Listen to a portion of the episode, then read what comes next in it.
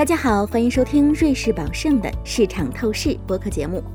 市场透视是一档专家对话系列节目，来自世界各地的专家将在节目中展开对话，分析全球市场动态，分享他们的重要见解和投资策略。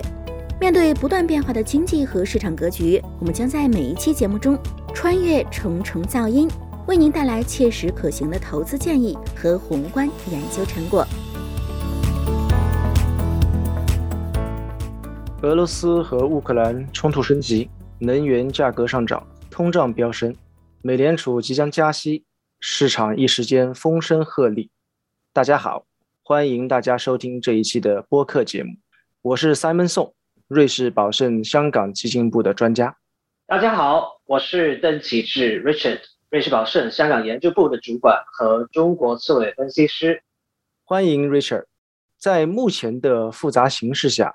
我相信投资者都非常关注股票市场的动态和表现，而美股是全球金融市场的风向标。我和 Richard 将在这一期节目中聊一聊美股，特别是大家关注的美国科技股。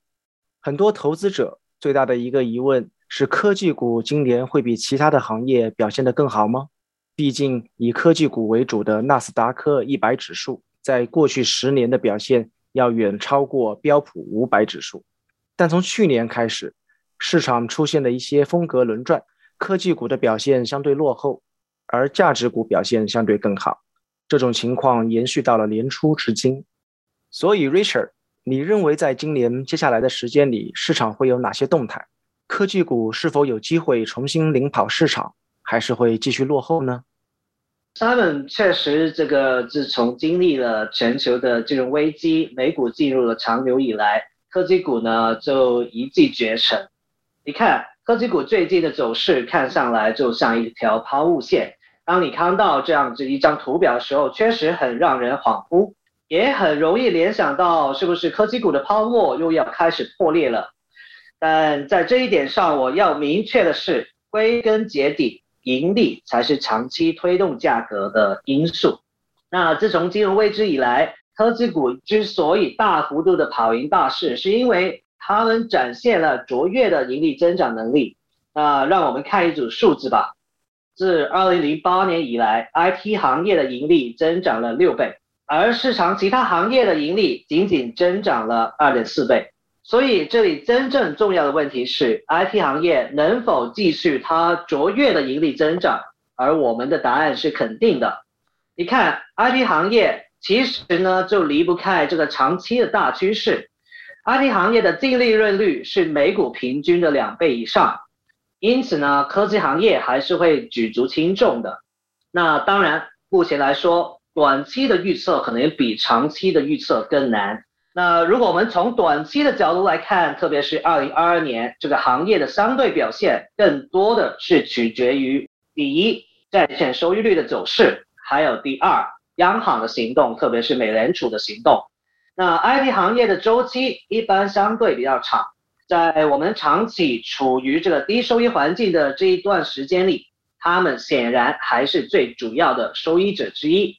但从今年年初开始，形势发生了逆转，美国和欧洲的债券收益率急剧上升。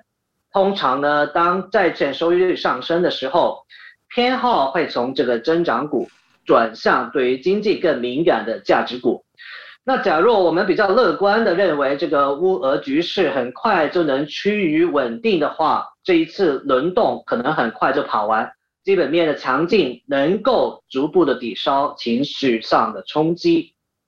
谢谢 Richard。那么下面让我们把话题从科技趋势转到经济趋势上来，那么自然而然就会谈及到其他的行业。毕竟啊，美国的股票市场中还有三分之二的股票不是科技股。在向 Richard 提问之前，我想提及一点：这个时代正经历很多重要的变化，为我们的生活和工作方式带来巨大变化的很多驱动力是来自于科技，因此科技行业的增长也最快。但我们必须承认，在科技行业出色表现的背后，还有另外一个原因，那就是利率和债券收益率。在过去的十年一直处于历史的低位，因为经济增速和通胀率一直很低。在这样的一个大背景下，投资者自然会倾向于投资结构性增长速度更快的那些公司，而相比之下，不具备这些优势的公司的走势更多将和经济的起起落落捆绑在一起。如今，新冠疫情在不同国家和地区之间不停反复，这也为经济的复苏带来了很多的不确定性。但有一点，大家比较确定的是，美国的通胀率高企并非暂时性，在过去的九个月里。美国的通胀率一直在百分之五以上。美国的二零二一年十二月通胀率达到了百分之七，是近四十年来的最高峰。相对应的，美联储在下个月加息已经几乎是没有悬念的一件事情。银行业将受益于利率上升，因为他们的利润率在利率上升的环境中通常也会上升。自去年夏天以来，银行股的回报大约为百分之十三。而同时期的纳斯达克一百指数却下跌了大约百分之三，但我的疑问是，现在十年期国债收益率已经从二零二零年的百分之零点二上升到了现在的百分之一点九，银行业的股票表现还会继续坚挺吗？Richard，呃，银行业最近表现的确不错，但在此之前呢，他们已经连续多年跑输了大市。就像你刚才讲到的，银行的盈利最主要的驱动力之一就是这个债券的收益率。那银行是债券收益率上升的最大受益者之一，因为他们贷款的利润通常呢会跟着这个利率水平的提高而增加。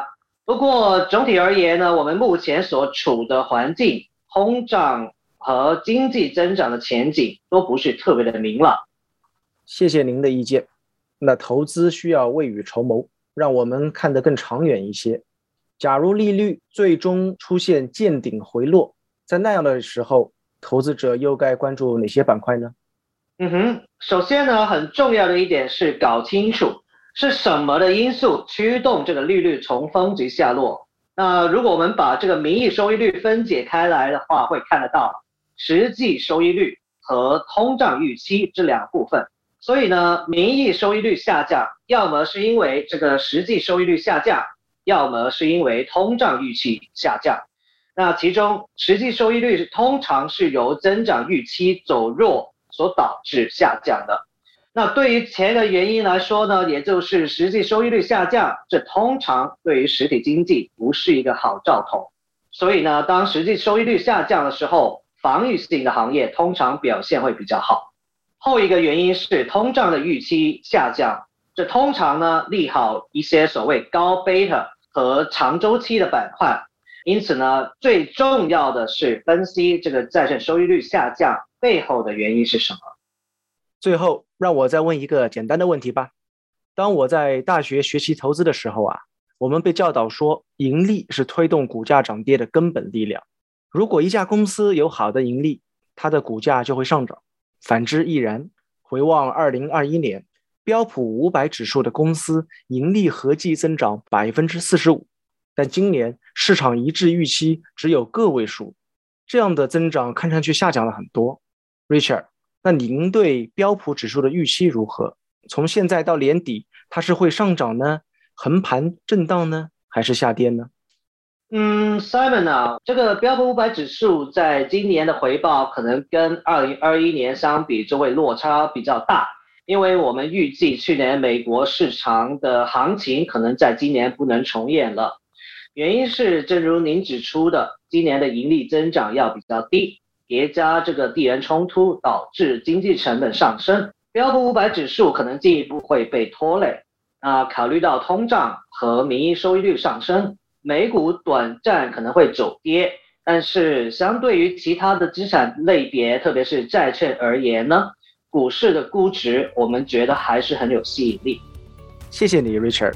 今天的节目就到此为止，我们将很快与大家见面，请大家继续关注我们下期的播客。再见。感谢您收听瑞士宝盛的市场透视。如果您喜欢本期内容，可以通过 Apple Podcasts 订阅，随时随地收听我们的节目。欢迎访问 www.juliusby.com，进一步了解瑞士宝盛、我们的团队以及我们的最新观点。我们将在下一期节目中为您呈现崭新内容，欢迎当时收听。以下内容为节目免责声明：本节目中所述信息与观点属营销资料，并非独立金融或投资研究成果。本节目内容仅供参考，并不构成经由或代表瑞士宝盛发出的买卖任何证券、证券相关衍生工具及其他产品。或参与任何司法管辖内的特定交易的邀约、推荐或邀请，对因使用本节目内容而导致的任何损失，瑞士宝盛不承担任何责任。请访问 www.juliusby.com/legal/podcast，了解更多重要法律信息。